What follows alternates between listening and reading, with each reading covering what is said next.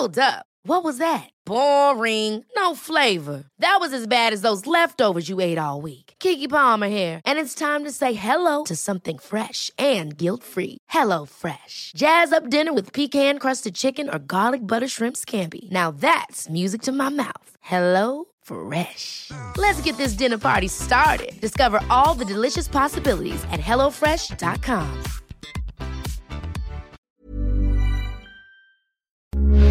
Heraldo Radio, con la H que sí suena y ahora también se escucha. Inicia. Heraldo Noticias de la tarde con Jesús Martín Mendoza. En Heraldo Radio.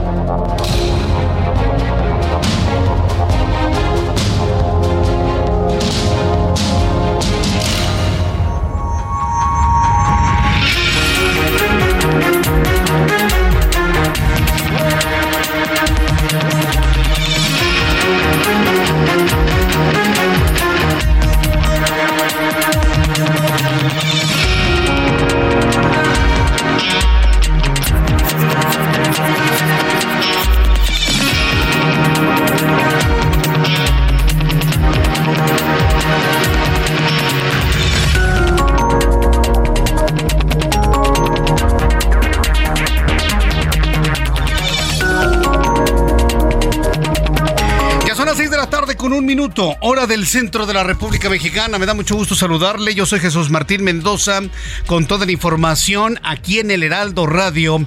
Hoy es jueves 2 de marzo del año 2023. Empiezan las noticias como a usted le gusta escucharlas. Súbale el volumen a su radio y le informo.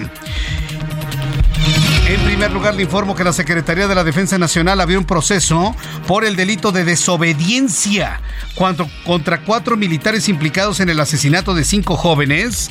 Eh, siguen investigando, pero bueno, finalmente ya están eh, ejerciendo acción penal en contra de cuatro militares por el asesinato de cinco jóvenes ocurrido el domingo pasado en la colonia Manuel Cavazos Lerma, en Nuevo Laredo, Tamaulipas, lo que derivó en una trifulca con vecinos en la zona. Todo lo que sabemos hasta este momento ya informado del propio ejército, tendría sí efectivamente que ver con este exceso de los militares que estaban a cargo de aquella región.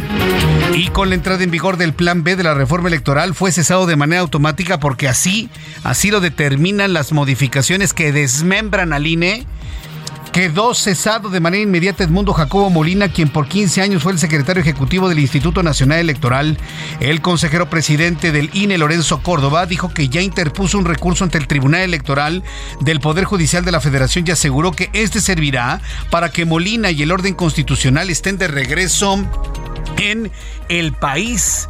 Así que bueno, pues yo le voy a informar a usted aquí en el Heraldo Radio lo que ya se visualiza. Esto es temporal. El plan B corre a un hombre fundamental y excelentísimo para eh, tener la operatividad del INE. Aunque el presidente diga que quiere trabajo eterno, eso no es cierto. Simplemente cumple con sus tiempos establecidos en la ley, nada más. Pero como hay gente muy ignorante en este país, pues obviamente le creen.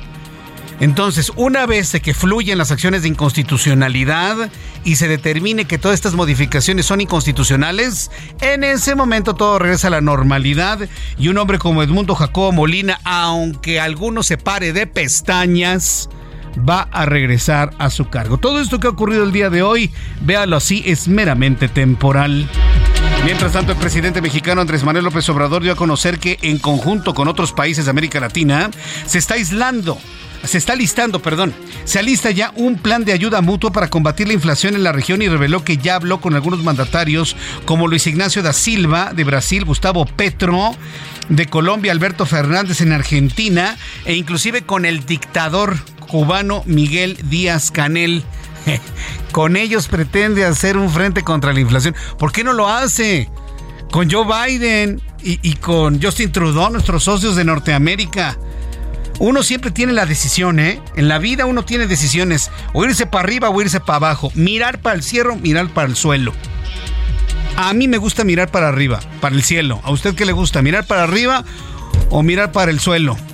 Yo no entiendo por qué el presidente siempre quiere ver las cosas con personas que ni siquiera pueden con sus propias naciones. Debería de armar un frente, pero con nuestros socios comerciales, los que ganan bien, los que tienen buen dinero, los que tienen buen nivel de vida Ay, pero en fin, hágaselos entender. Mientras tanto, por los delitos de peculado, delincuencia organizada y operaciones con recursos de procedencia ilícita o lavado de dinero, la Fiscalía General de la República ha solicitado una nueva orden de aprehensión en contra del exfuncionario mexicano Genaro García Luna, preso en los Estados Unidos. Miren, que dicten lo que quieran. Mientras Genaro García Luna esté en los Estados Unidos, juzgado por los Estados Unidos, condenado por los Estados Unidos, primero tendrá que purgar, purgar las penas de Estados Unidos. Es decir, dentro de 84 años, pues ya la Fiscalía General de la República de Alejandro Hertz Manero en unos 84 años podrán pues empezar un juicio en contra de Genaro García Luna para que entonces le toque a nuestro país. Tengo que aclararlo porque hay quienes se quedan con esa idea de que el juicio hecho en Estados Unidos es un juicio hecho por México, hecho por López Obrador. No se equivoquen. El juicio de Genaro García Luna es de los Estados Unidos para los estadounidenses. Mientras tanto, el Congreso de Puebla aprobó este jueves por unanimidad la ley ácida y la ley Monzón. Tipifica los ataques a mujeres con ácido como tentativa de feminicidio y establece el retiro de la patria potestad a los padres que enfrenten procesos por feminicidio respectivamente. Pero ojo, ¿eh? Esta ley del ácido no nada más es contra hombres malos contra indefensas mujeres. No, no, no. También condena a mujeres que echan ácido a otras mujeres por las envidias de las bellezas. No sé si usted lo sabía.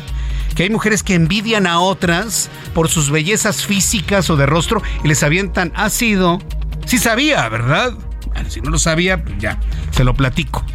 También condena a mujeres que avientan ácido a otras mujeres. Y también condena a mujeres que le arrojen ácido a hombres.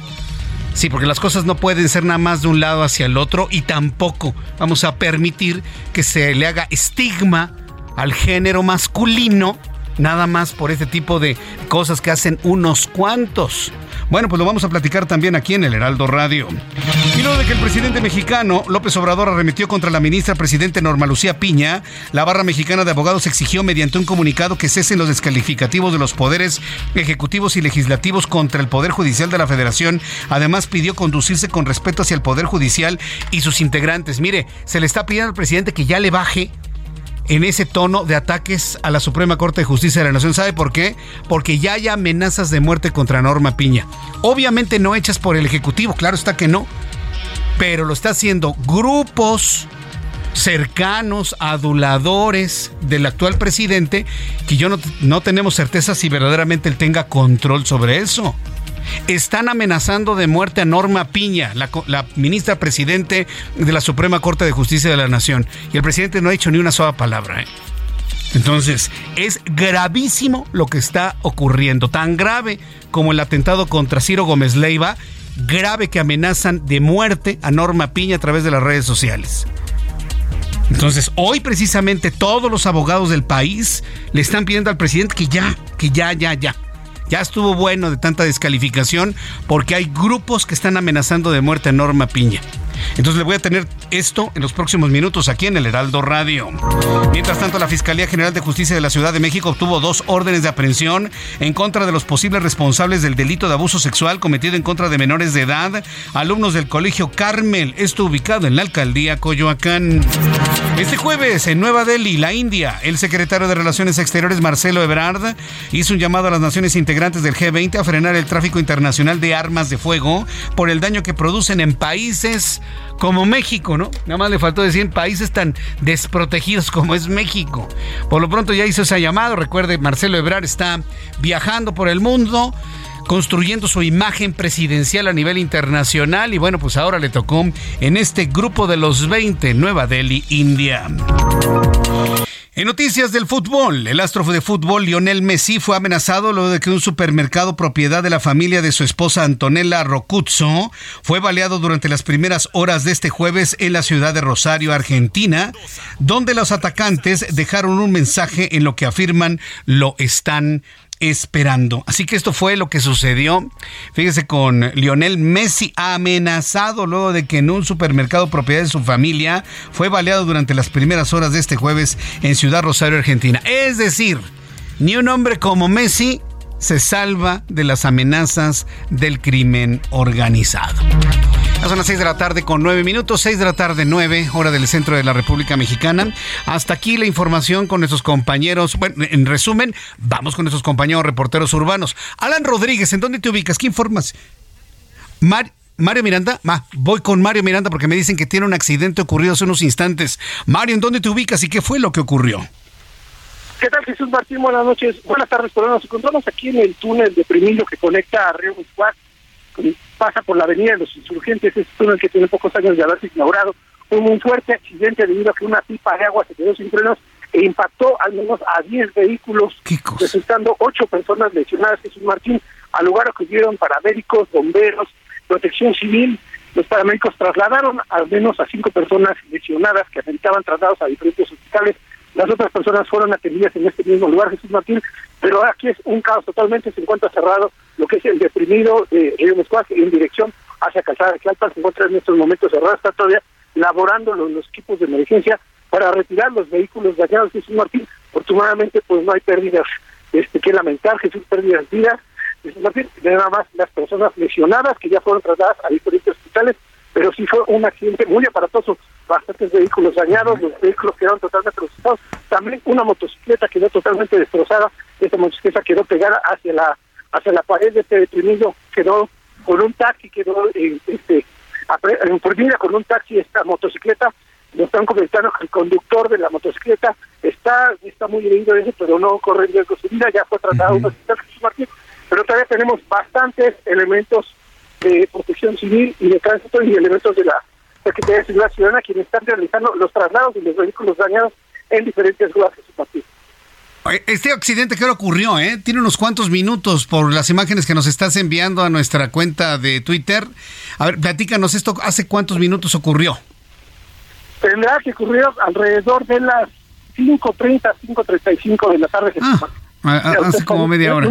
Hace como media hora, Jesús Martín. Ya ahorita están realizando las labores para retirar. Las imágenes tardaron un poquito en llegar debido a que en el deprimido no hay señal para enviar. Estamos laborando hasta que podemos salir de ahorita del deprimido ya empezamos a mandar el material porque no hay señal adentro del túnel de Jesús Martín, donde estuvimos laborando para enviarles el material de Jesús Martín. Pero afortunadamente no hay vidas que lamentar.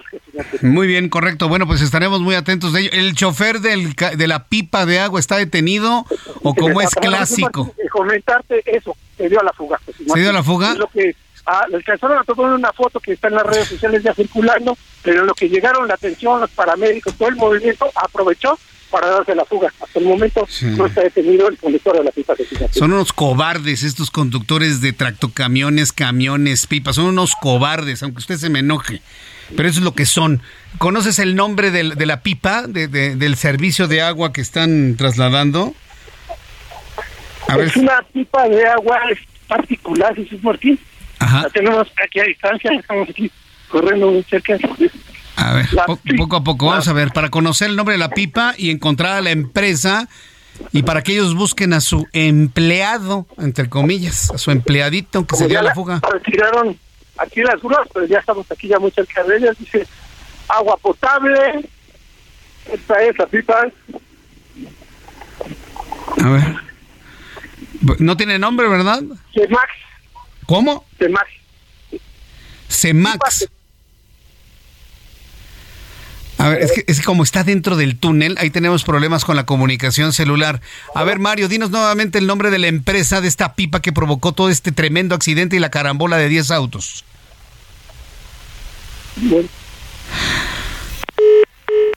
Ah, Cemax, la empresa es Cemax, Cemax.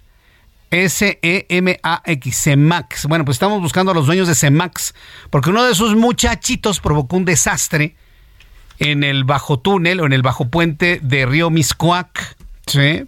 este que se, construyó hace algunos años.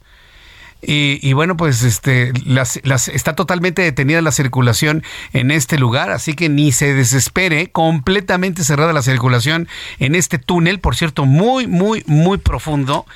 Y estaremos atentos de lo que nos informe la policía capitalina. Ya no tenemos a Mario, ¿verdad? Ya se fue. No, Mario, Mario, no, ya, ya, ya, se, ya se me perdió. Lo que pasa es que en este túnel es muy difícil la comunicación, no tienen replicadores de señal celular que yo creo que eso, fíjense que sería algo muy importante que hiciera la compañía de telefonía celular predominante aquí en la Ciudad de México, por unos replicadores de señal dentro del túnel. Es fundamental ante un accidente, ante una situación de riesgo, es importantísima la conectividad dentro de, esto, de estos túneles para pedir auxilio. Entonces, Mario Miranda, la empresa se llama CEMAX, de agua potable. Pipas CEMAX, ajá, son es del Estado de México, traen las placas del Estado de México. Y si no está comentando un oficial, aquí se dio a la fuga el conector de la pipa. Se dio a la fuga. Bueno, pues esperemos que lo encuentren. Vamos a estar muy atentos de lo que sucede en el lugar. Mario Miranda, muchas gracias por la información. Seguimos pendientes. Buenas tardes. Hasta luego, muy buenas tardes.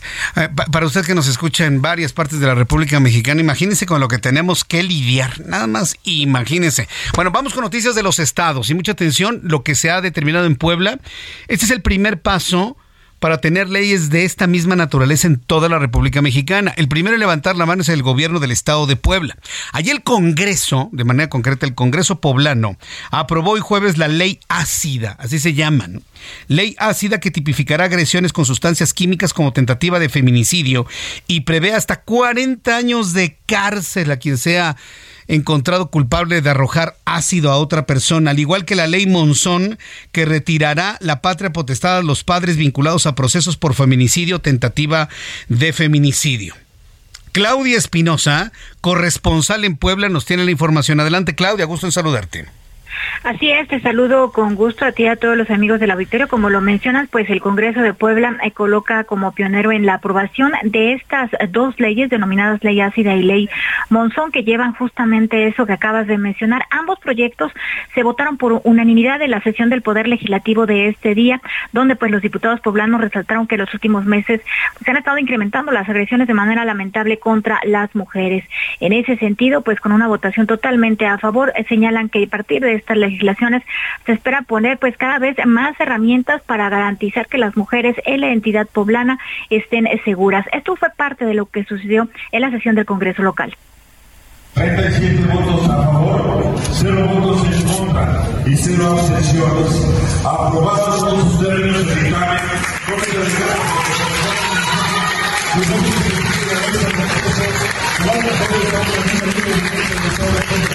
y que de la Escuela, de la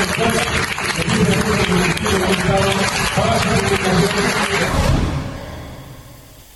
Hay que mencionar que, bueno, en el caso de la ley eh, denominada ley ácida, se calificarán ya estos ataques con sustancias corrosivas como tentativa de feminicidio para que, pues, eh, los responsables alcancen hasta 40 años de prisión, sobre todo por los daños físicos, psicológicos que dejan a las mujeres. En el caso de la denominada Cecilia Monzón, en reconocimiento a la activista Cecilia Monzón Pérez, que fuera privada de la vida por su expareja sentimental Javier N., pues eh, se estará reformando ya con ello el Código Civil y Penal de Puebla para eh, fijar que si existe un proceso judicial por tentativa de feminicidio, al padre se le van a suspender los derechos de convivencia con sus hijos y en caso de ser sentenciado por este delito llegará a los 70 años y en automático perderá la custodia que será entregada a familiares de la víctima. Con esto pues se ponen las estrategias y hay que mencionar que bueno, también se ha hablado de la necesidad de generar pues mecanismos que más que sancionar con estas leyes, que es un avance importante, eviten que se presenten estos casos en la entidad poblana y con la intención de que pueda replicarse en el resto del país. Es la información que te tengo. Muchas gracias por la información. Gracias, Claudia. Muy buena tarde. Claudia Espinosa, nuestra corresponsal en Puebla. En la línea telefónica, súbale el volumen a su radio, me parece muy importante. Le digo, Puebla va a ser, es ya la primera entidad que tiene una ley de este calado, de esta naturaleza. Tengo en la línea telefónica Mónica Silva, diputada del Partido del Trabajo en el Congreso de Puebla. Diputada Silva, ¿cómo le va? Bienvenida al Heraldo. Muy buenas tardes. Muchísimas gracias, muchas gracias por por el espacio y sobre todo saludar con muchísimo gusto a tu auditorio. Muy bien, parece que no tuvo ningún problema de pasar la ley ácida, ¿no? Para poder condenar a quien arroje ácido a otras personas. ¿Cómo se va a investigar a la luz de esta ley la responsabilidad de quien comete este tipo de actos, diputada? Afortunadamente incorporamos en el Código Penal que fuera equiparable cualquier tipo de violencia ácida, que ya está definida la conducta en la ley de acceso de las mujeres a una vida libre de violencia, como tentativa de feminicidio. Y este análisis lo hicimos desde el punto de vista de imaginar a cualquier mujer a que le haya sido lanzado cualquier tipo de ácido, sustancia corrosiva, irritante, que pudiera marcar su rostro, su cuerpo, que incluso eso le lleva a no poder conseguir muchas veces trabajo, muchas veces conseguir pareja, el estigma social, eso sin duda representa que la víctima se encuentra de alguna manera muerta en vida.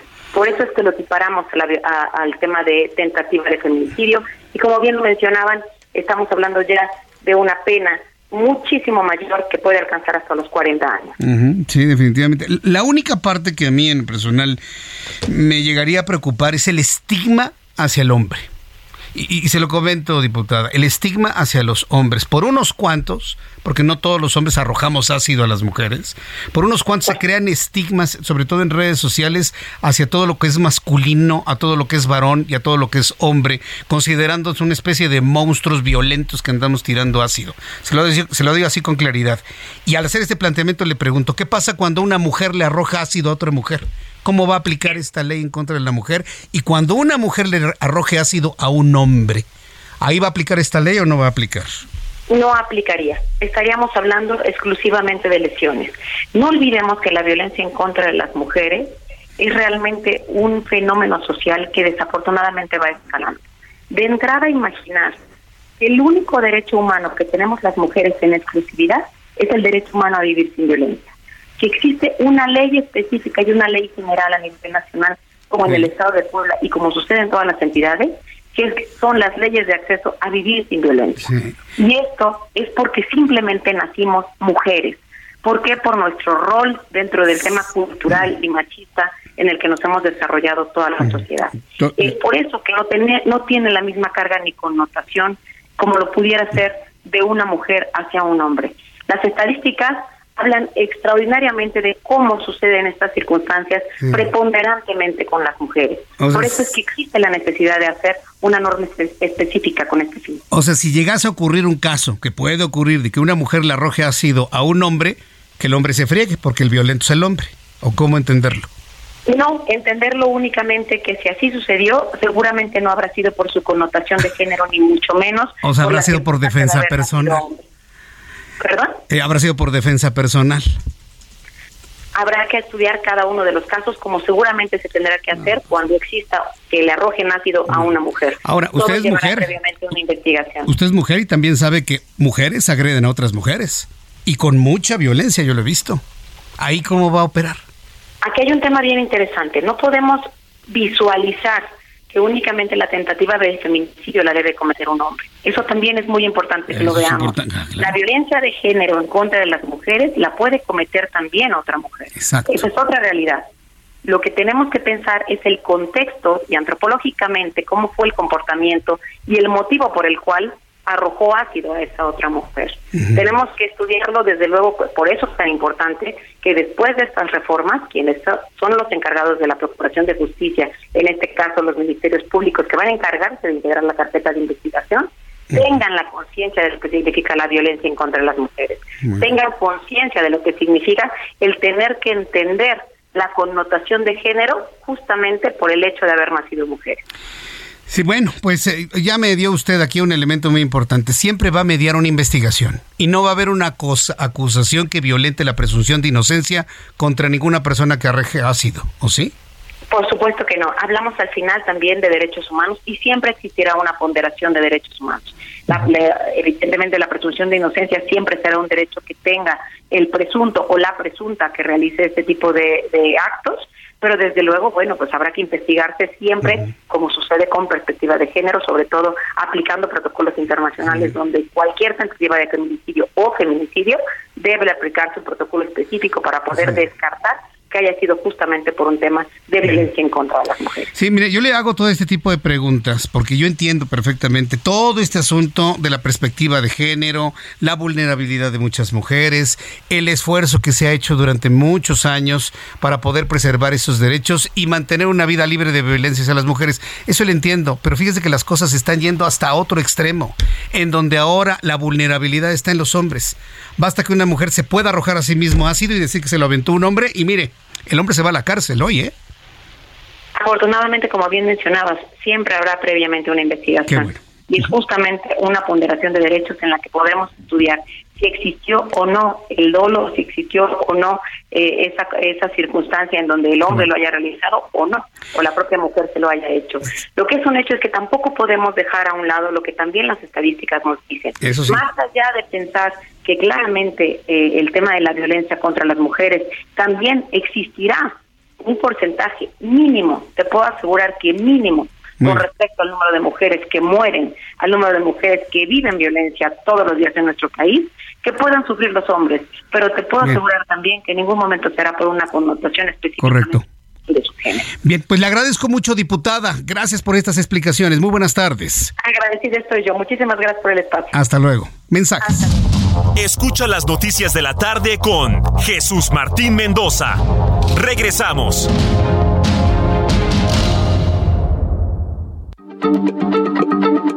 Heraldo Radio, la H se lee, se comparte, se ve y ahora también se escucha.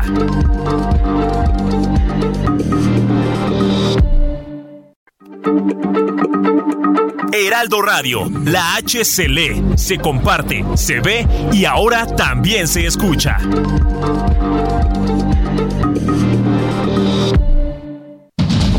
Continúa Heraldo Noticias de la tarde con Jesús Martín Mendoza.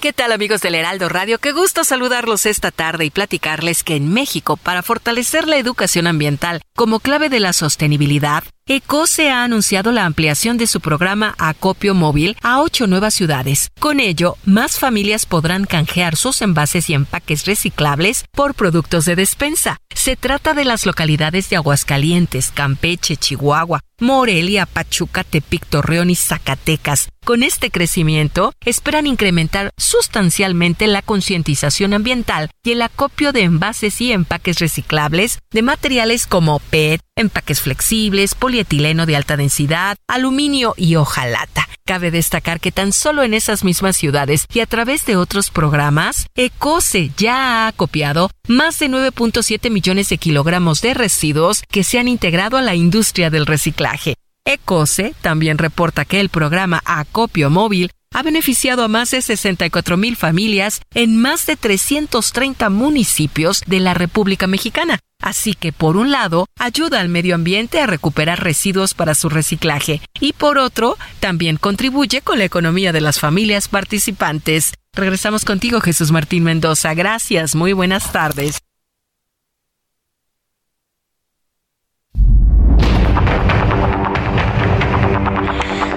Continuamos con la información, son las 6 de la tarde con 31, las 6 de la tarde con 31 eh, hora del centro de la República Mexicana. Bueno, pues estoy leyendo muchos comentarios sobre este asunto. Sí, mire, eh, eh, esto se tiene también, en su momento se tendrá que, que, revisar, porque mire, tanto la ley ácido como ley Monzón, desde mi punto de vista, colocan al hombre en una situación pues de total y absoluta vulnerabilidad total y Digo, si me parece muy justo, ¿no? En favor de las mujeres, está muy bien. Pero tiene esos cabos sueltos en donde, si no media una investigación clara y correcta, el hombre se va al bote, ¿eh?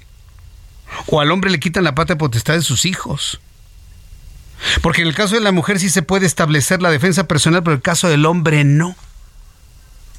Si una mujer le echa ácido al hombre, van a testigo, es que me estuve defendiendo porque él me violentaba. Entonces, estamos llegando al otro extremo. ¿sí? Hoy vivimos un mundo, y se lo digo a todos mis amigos taxistas, señores que conducen vehículos, que están en los bancos, en los mercados, haciendo deportes. Hoy estamos en un mundo en donde basta una declaración, no necesariamente verdadera, para fastidiarle la vida a un hombre. Me miró feo. Con eso, ¿eh? Con eso, le destruyen la vida y la carrera. Entonces, estamos en el punto, estamos en el punto en donde se están cometiendo abusos como se cometían del otro lado. Qué difícil es encontrar los equilibrios. Y esto nos tiene que llevar a esa reflexión.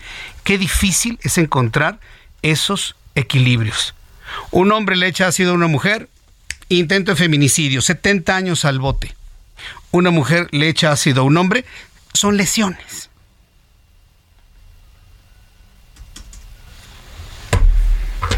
Dígame usted si eso es justo. Claro, tiene que mediar una investigación. Y ese es el punto. Tiene que mediar finalmente una investigación. Y vamos a ver en el tiempo cómo va a ir funcionando finalmente esto.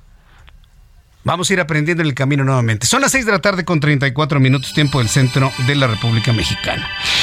En otras noticias, este jueves el presidente consejero del INE, el señor Lorenzo Córdoba, dijo que ya presentaron una impugnación contra el Plan B de la reforma electoral ante el Tribunal Electoral del Poder Judicial de la Federación. Esto luego de que fue publicado en el Diario Oficial de la Federación y razón por la cual está establecido que en el momento de la publicación quede cesado el secretario ejecutivo del INE, encarnado desde hace 15 años por Edmundo Jacobo Molina. Alguien va a decir, ay, 15 años, el señor ha trabajado bien.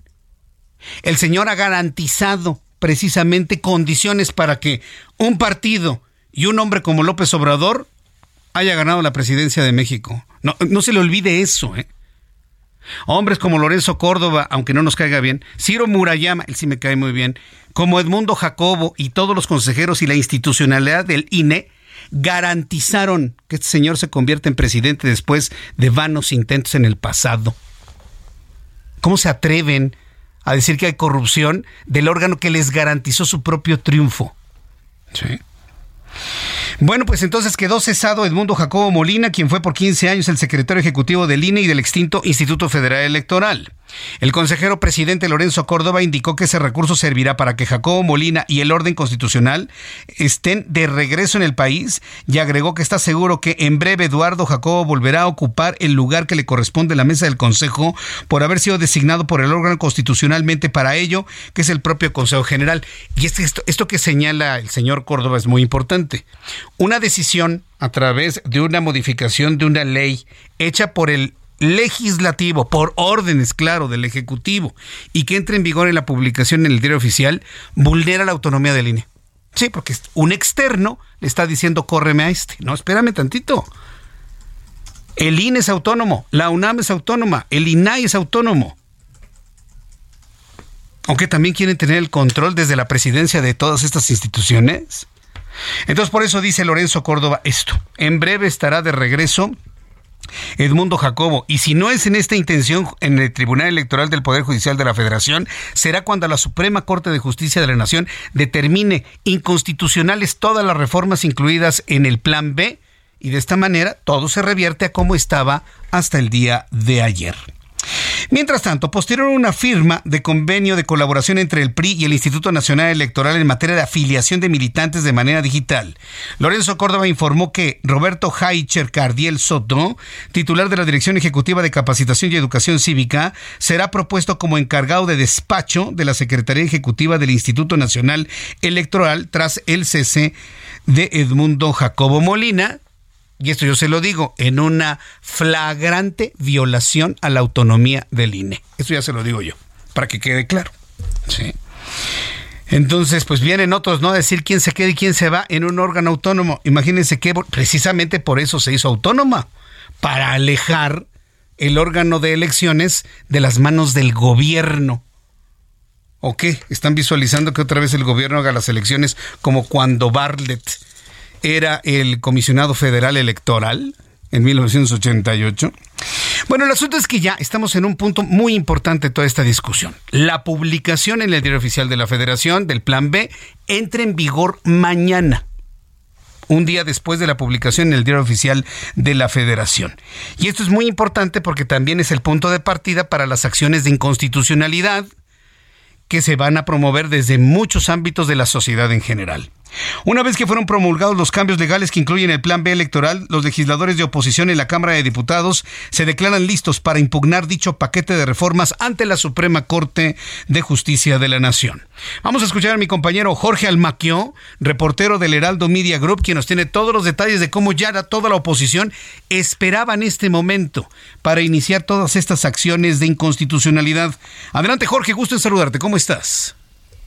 Gracias Jesús Martín, amigo del Heraldo Radio. Así es, será la próxima semana cuando los grupos parlamentarios de Va por México presenten por partido y como coalición ante la Suprema Corte de Justicia de la Nación el segundo paquete de acciones de inconstitucionalidad contra el Plan B de la reforma electoral. Luego de que el presidente Andrés Manuel López Obrador publicó en el diario oficial de la Federación la noche del pasado miércoles las reformas electorales restantes aprobadas recientemente por el Senado de la República, los partidos de oposición se alistan para acudir al máximo Tribunal Constitucional con la intención de echar para atrás los cambios legislativos que aseguran atentan contra el avance democrático de México. Luis Espinosa Cházaro, coordinador parlamentario del PRD, quien dijo que ya habló con los coordinadores del PAN Jorge Romero y del PRI Rubén Moreira, indicó que a más tardar acudirían el viernes ante el máximo Tribunal Constitucional porque quieren fundamentar bien la impugnación, aunque dijo se debe dar celeridad a la revisión del tema por parte de los ministros para que detengan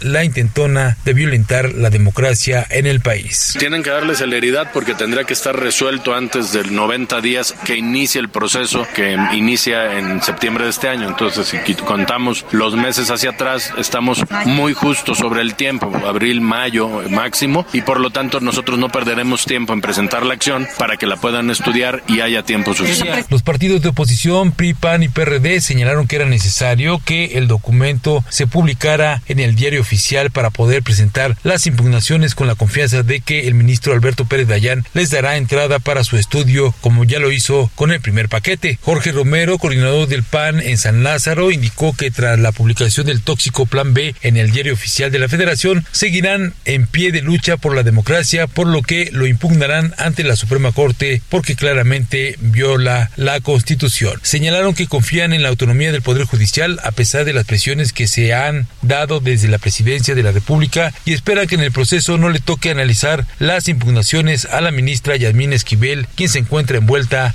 en acusaciones de plagio de su tesis, entre otros. Jesús Martín, amigos, el reporte que les tengo. Bien, pues muchas gracias, Jorge Almaquio. Pues mucho trabajo van a tener, ¿eh? Sin duda alguna van a tener mucho trabajo los partidos de oposición. Y bueno, pues ya se preparan todas estas acciones de inconstitucionalidad. ¿Qué es lo que se prevé? Mire, después de la marcha del 26 de febrero, multitudinaria, más de medio millón de personas en el Zócalo, más todas las manifestaciones en 80 ciudades, se habla de un millón, un millón trescientas mil personas en total, ¿sí? Exigiendo a la Suprema Corte de Justicia de la Nación que se conduzcan con toda uh, autonomía en el análisis de todas estas, eh, estas peticiones de revisión de la inconstitucionalidad en la que incurren eh, las modificaciones a las leyes secundarias del INE. Pero al mismo tiempo darle respaldo a la Suprema Corte de Justicia de la Nación, que sepan los ministros que existimos millones de mexicanos que los vamos a apoyar y que vamos a respaldar sus decisiones autónomas. Porque una decisión autónoma va en el sentido de declarar esto totalmente inconstitucional. ¿Sabe qué es lo que ha pasado? ¿Sabe lo que ha sucedido? Y le tengo que volver a señalar Norma Piña, que no es de los sagrados de López Obrador, Norma Piña ha sido amenazada de muerte en redes sociales. Si no lo sabía, se lo dijo. Y aunque sea una broma, no esté confirmado, a nadie le agrada que le asocien su imagen con una bala en, un, en las redes sociales. Yo creo que no debe tomarse ni a la ligera ni dejarlo de lado. La, la ministra presidenta de la Suprema Corte de Justicia, Norma Piña, ha sido amenazada de muerte. ¿Quién la está amenazando? No sabemos. Finalmente, ese es el problema. Es que nadie lo sabe. Cuestes, adoradoras de López Obrador, gente que no le fuera de control. Y es precisamente de lo que le escribo mañana en mi columna Ojos que sí ven, que aparecerá en la web más leída de todo el país, la web del Heraldo de México, mañana, en donde hago una reflexión precisamente sobre la falta de control que tendría en un momento dado el gobierno federal para controlar a sus huestes de todo el odio, de todas las violencias, de todos los señalamientos en redes sociales. Aunque el presidente se diga que no odia, que es tolerante, que sí la crítica, que la libertad de expresión, sus cercanos no piensan igual, piensan exactamente al contrario. Y son los que están haciendo todo este tipo de linchamientos mediáticos. A mí me preocupa mucho ver esas amenazas en contra de Norma Piña, la ministra presidente. Ella no ha dicho nada, la Suprema Corte de Justicia no ha hecho nada. Yo estoy seguro que las fiscalías tanto la de Justicia de la Ciudad de México como la General de la República tendrían que estar ya revisando este asunto y tomarse muy en serio este tipo de amenazas, porque un, una acción como la que podría ocurrir en este momento sería devastadora para nuestro país. Entonces, la única forma de poder defender a alguien de esto es visibilizando el riesgo.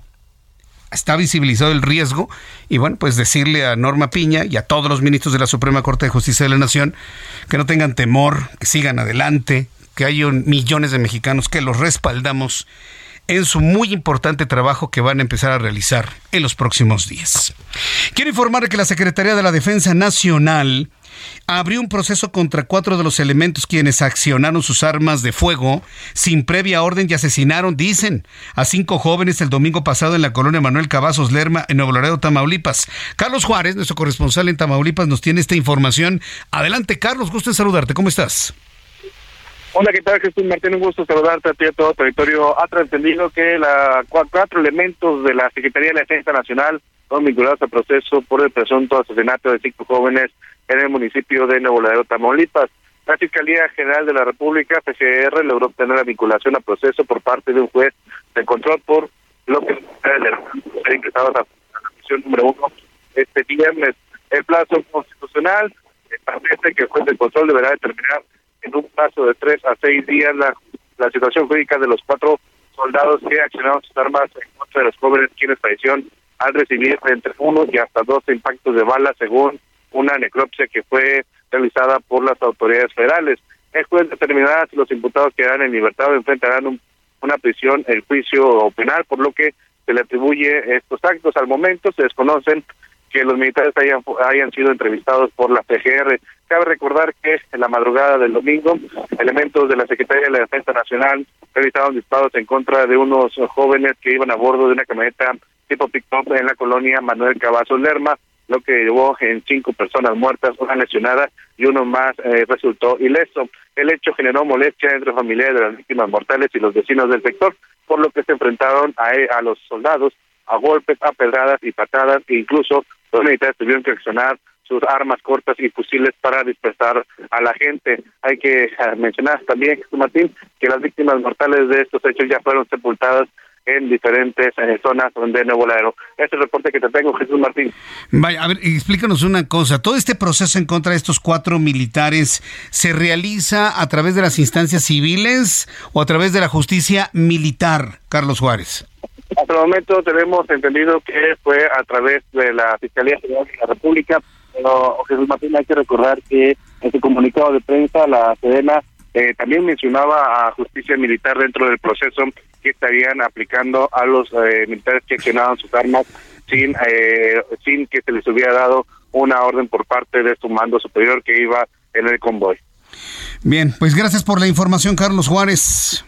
Buenas tardes, Martín. Hasta luego, que, te vaya muy bien. Bueno, pues entonces ya hay un, elementos y evidencia para poder procesar estos cuatro elementos del ejército.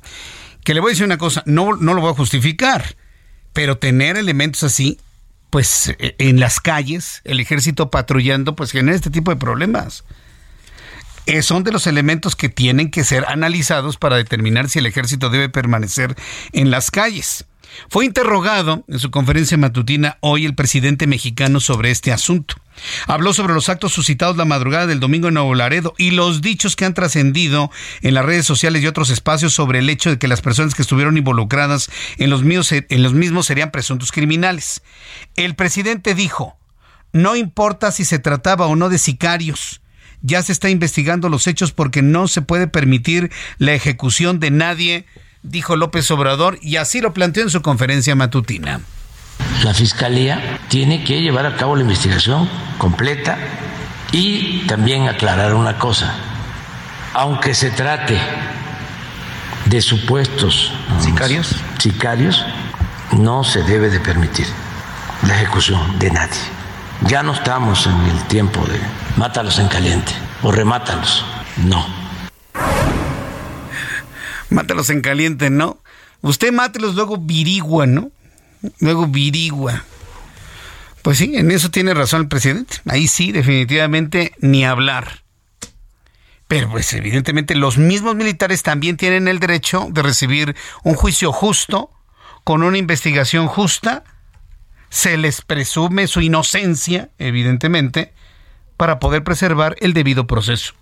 Sí, y eso lo saben en la Fiscalía General de la República. Mientras tanto, el presidente de México, López Obrador, informó que se está preparando un plan de ayuda mutua para combatir la inflación en América Latina con el objeto, según él, de fortalecer el crecimiento de la región.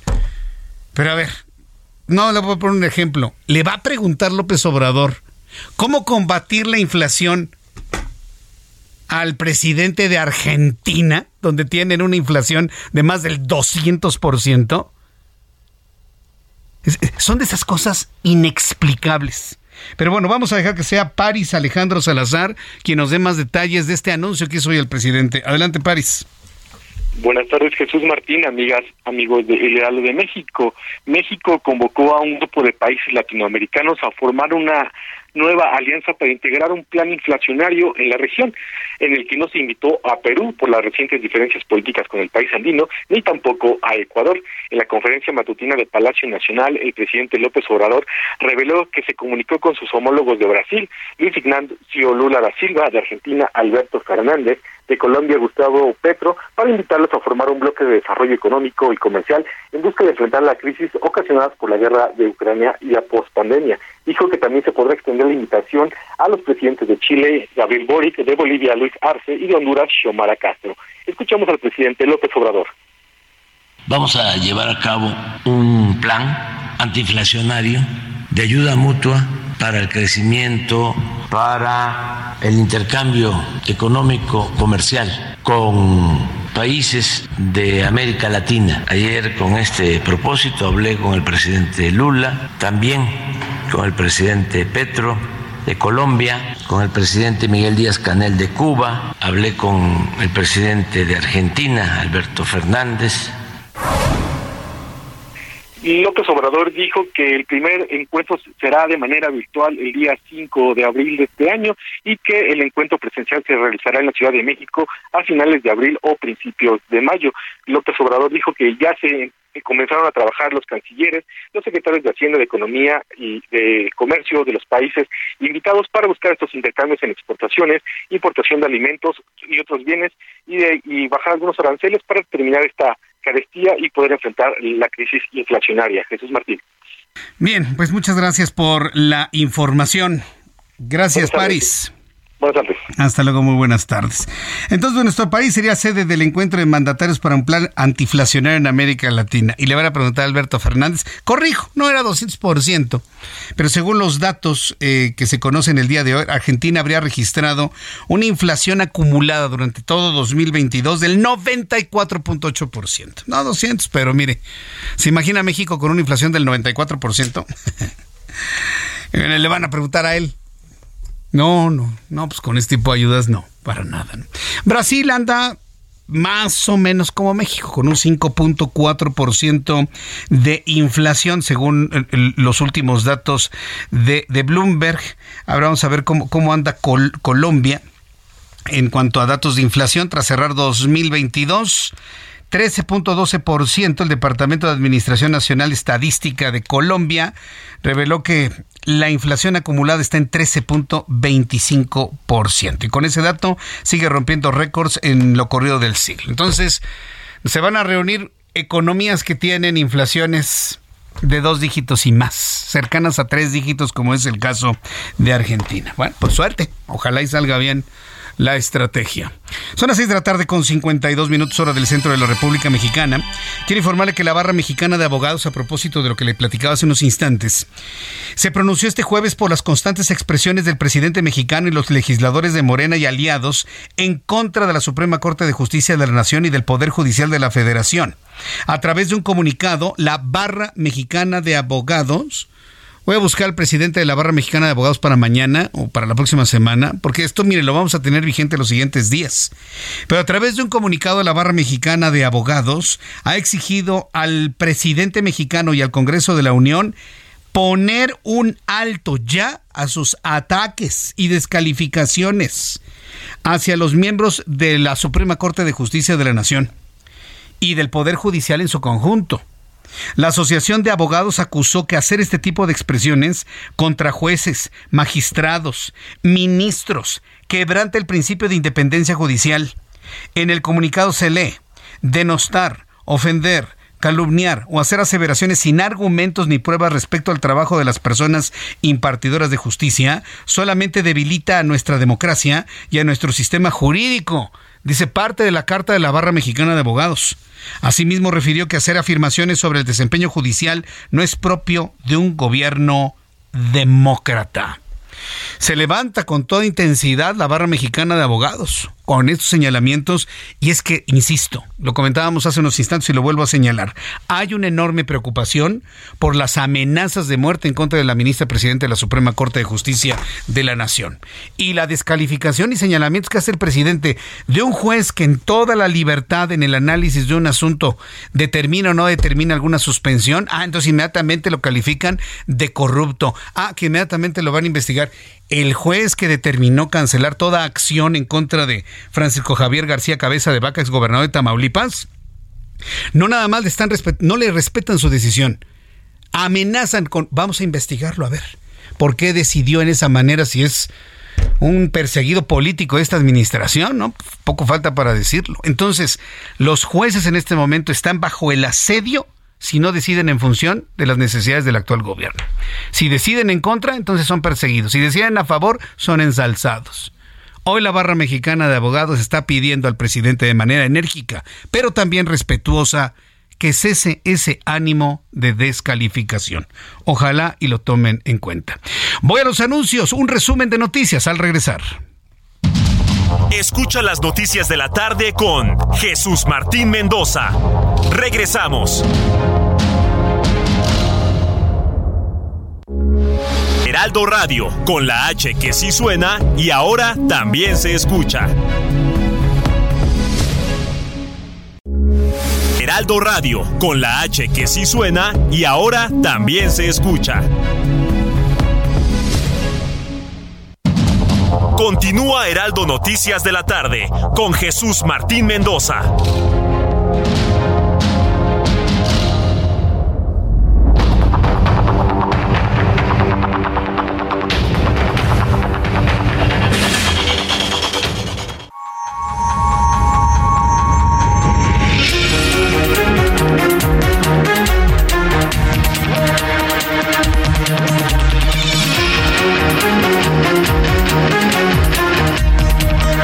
Son las 7 en punto, las 7 en punto hora del centro de la República Mexicana. Me da mucho gusto saludar a través de los micrófonos del Heraldo Radio en la República Mexicana. Bienvenidos a quienes nos sintonizan a través de la radio en México, Estados Unidos, a través de los digitales del Heraldo de México, www.heraldodemexico.com.mx, a través de nuestra aplicación del Heraldo de México, a través de Spotify. Si usted nos escucha por demanda, si usted bienvenido en su programa de noticias, dos horas de información. Arrancamos nuestra segunda hora con un resumen de lo más importante, de lo más destacado hasta este momento. Quiero informarle que el embajador de Israel en México, y esto me parece que es un asunto importante, el embajador de Israel en México, Svital, reveló que muy pronto habrá noticias sobre las carpetas de investigación en contra del ex titular de la Agencia de Investigación Criminal de México, Tomás Herón de Lucio, quien está en Israel, pues Israel no le está acusando de nada.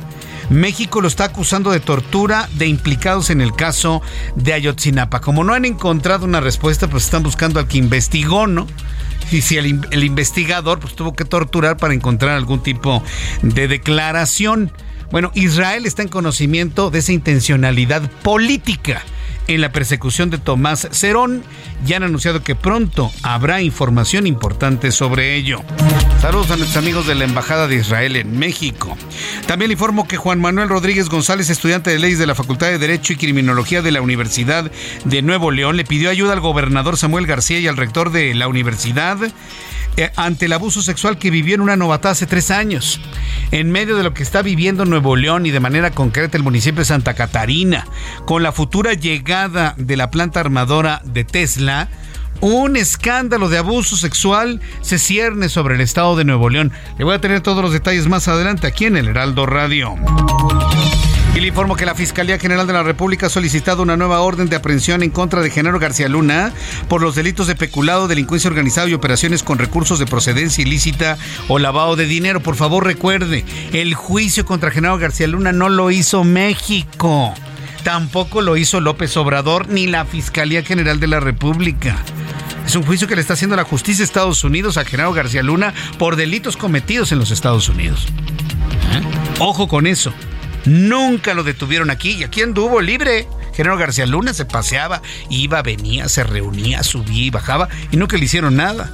Tuvo que ser el gobierno de Estados Unidos, la justicia estadounidense, la que lo detuvo, se lo llevó y lo enjuició.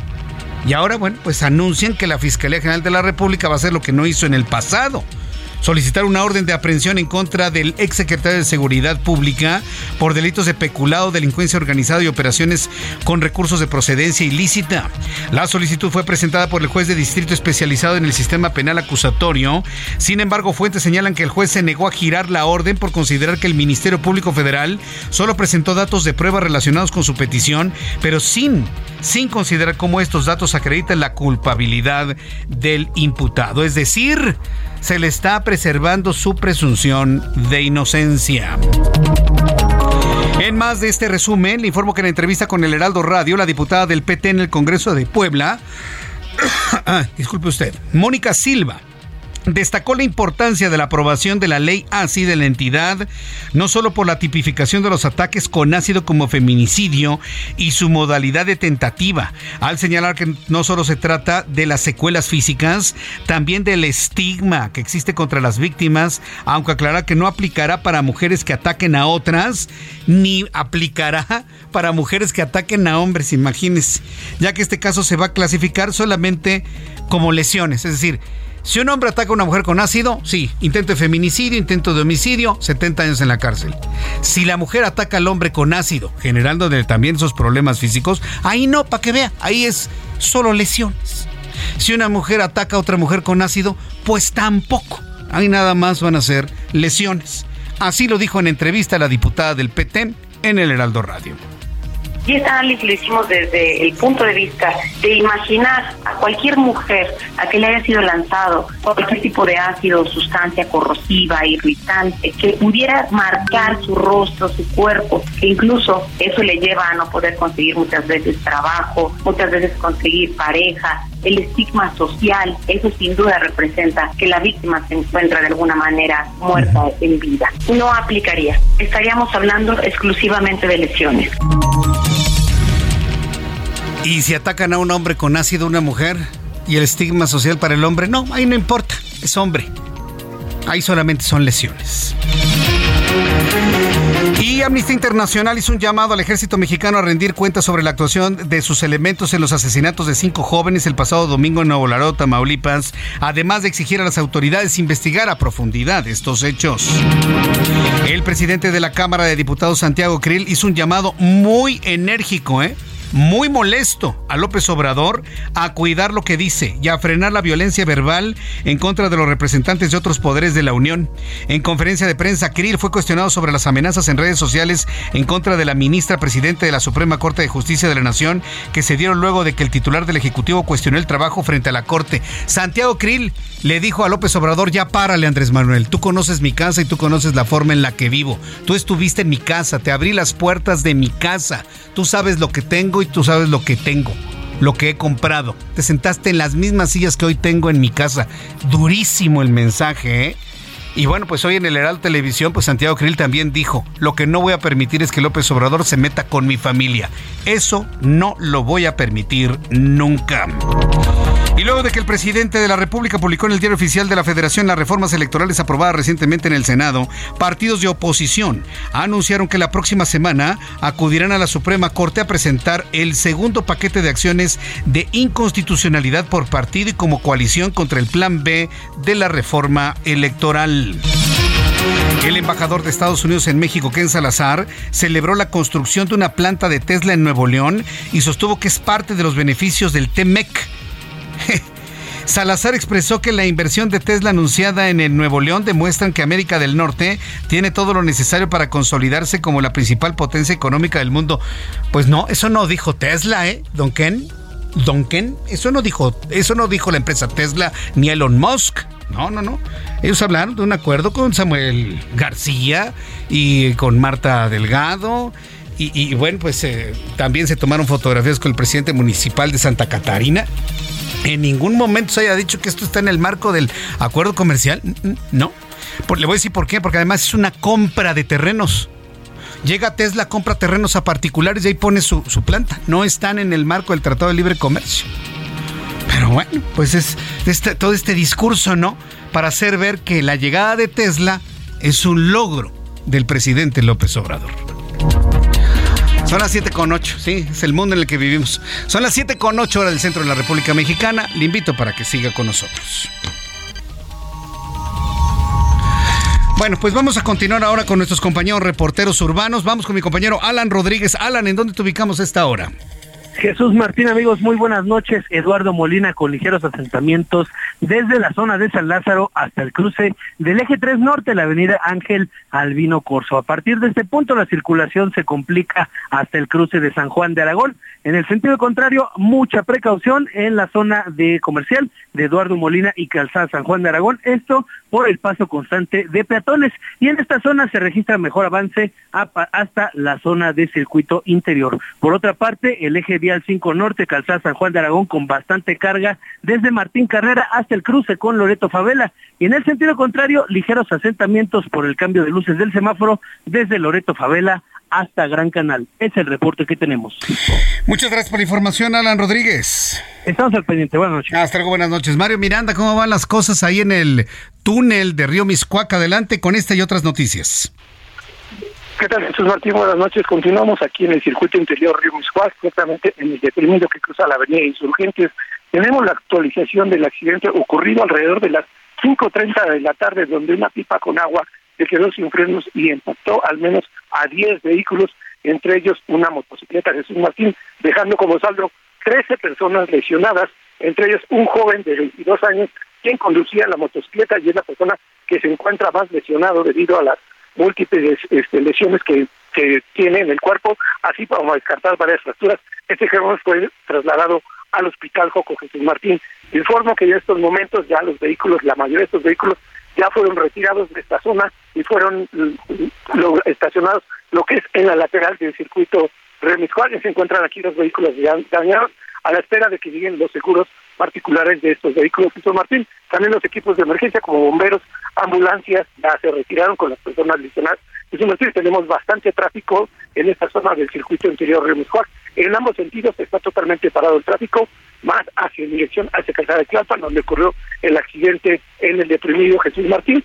Ya también te quiero informar que el conductor de la pipa que dio a la fuga es de la compañía Max del Estado de México, que dio a la fuga, es lo que nos confirmaron los policías, que el, conductor aprovechó la distracción de los equipos de emergencia de los policías para darse a la fuga, Jesús Martín. Bien, pues eh, muchas gracias por eh, la información, Mario. Seguimos pendientes. Buenas noches. Hasta luego, muy buenas noches. Son las 7 con 11, hora del centro de la República Mexicana. Gracias por sus comentarios, sus opiniones a través de mi cuenta de Twitter, arroba Jesús Martín MX. Otra vez un día de polémicas, ¿no? Sobre todo por lo siguiente. Fíjense, le, voy a platicar, sobre todo para los que están así, escuchando a ver qué dice Jesús Martín y ahorita lo vamos a atacar con nuestros eh, bots en sus redes sociales lo que hemos comentado es la incongruencia en la que estamos en, este momento, ¿no? Todo el mundo ensalza y habla de la llegada de Tesla a México. ¿Qué es Tesla? Una empresa que fabrica autos eléctricos con base en una batería de ion de litio y con una tecnología espectacular. Caros, el precio se va a batir con el tiempo, eso no tenga usted la menor duda. Pero ¿cuál es el objetivo principal del gobierno mexicano? Construir una refinería para refinar petróleo y convertirlo en gasolina. Y bueno, pues vienen, no, hay que las llantas y que los plásticos. A ver, señores, la refinería de Dos Bocas es eso, es una refinería. No es una planta de petroquímica secundaria. Ni eso, ¿entienden? Es solamente una refinería para refinar petróleo en gasolina. Punto. No tiene otro valor. La petroquímica secundaria se hace en otros momentos y en otros lugares y nadie lo ha cuestionado. Y bueno, y habría que ver qué elementos de petroquímica secundaria usan los autos Tesla. Yo en lo personal, yo no tendría ningún elemento para decirles, sí, mire, utilizan pieles este, sintéticas y plásticos de no sé, sinceramente no lo sé.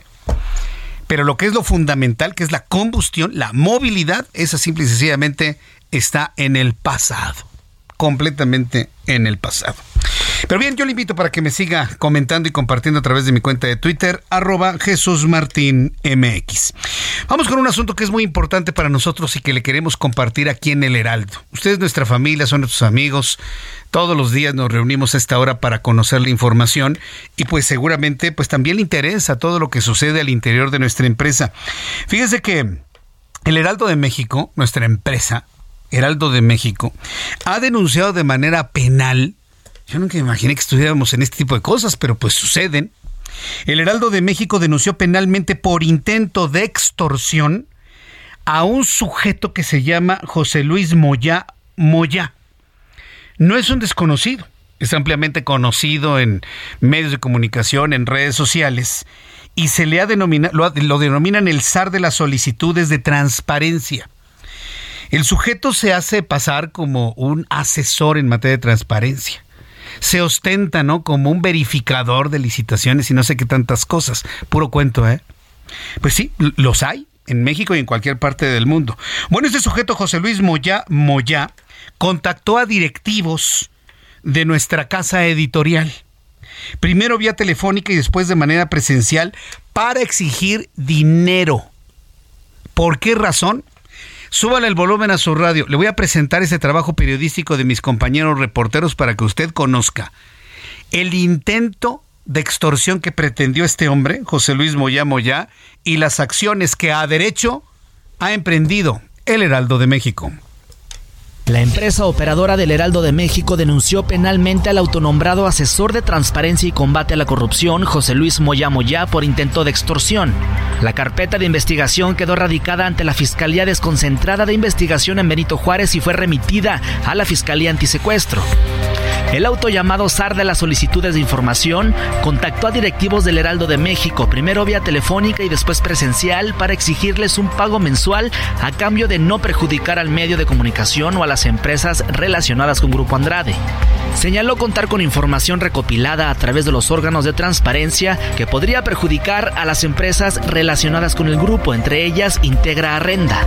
Al no aceptar entregarle pago, Moya Moya inició una campaña mediática con la intención de perjudicar la reputación del Grupo Andrade y presentó denuncia ante la Fiscalía para la investigación de los delitos cometidos por servidores públicos. Lo hizo con la única intención de presionar tanto a las empresas del grupo como a los servidores públicos y así obtener un lucro a través de la extorsión. Dicha denuncia se concluyó con el no ejercicio de la acción penal. De acuerdo con reportes de prensa, no sería la primera vez que Moya es acusado de extorsión. En 2006, Isabel Miranda de Wallace interpuso una denuncia en su contra por un supuesto intento de extorsión y difamación. Según la denuncia, Moya le exigió 200 mil dólares en efectivo a cambio de no hacer público que su hijo Alberto Wallace era un presunto delincuente. En 2014 se postuló para ser comisionado del Instituto Federal de Acceso a la Información y Protección de Datos. En su comparecencia ante el Senado confesó que utiliza nombres falsos para cobrar en diferentes dependencias de gobierno a fin de hacerse pasar como una especie de verificador de no corrupción. Además, reconoció que las empresas lo contratan en procesos de licitación.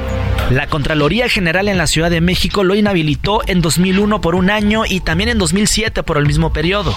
Además, se tiene conocimiento que diversas autoridades han recibido denuncias contra José Luis Moya Moya en las que se le señala por cobrar sumas de dinero para hacer preguntas en las conferencias matutinas del presidente Andrés Manuel López Obrador.